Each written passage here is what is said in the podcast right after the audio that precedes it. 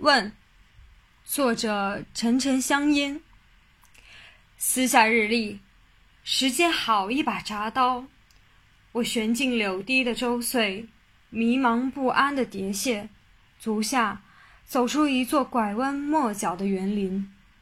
我已糊涂的度过成年，雪藏的二十二，像陷入湖心穴道的废舟，中央浮光临极，我低落的像旅兵失败的折戟。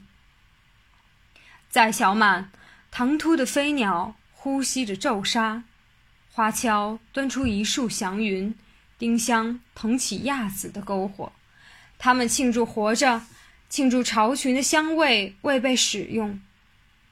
无数的道路捆住了广场，已绑架了我。是谁把此刻的我们困锁在露珠忧郁的眼里？桥洞啊，水面前永远执守不断的门。 Questioning, translated by Poetry Lab Shanghai. Another page torn from the calendar. What a chopper time is. I swivel into the Willow Bank's anniversary, restlessly hovering about, zigzagging a mesmerizing garden. I enter my adulthood bewildered, 22 years of being hidden, like an abandoned boat sinking at the heart of a lake light floating and congregating.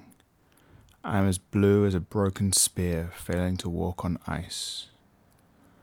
On grain buds, swift birds breathing in heavy silk, rowan wearing a crown of auspicious clouds, lilac dancing in a bonfire of purple.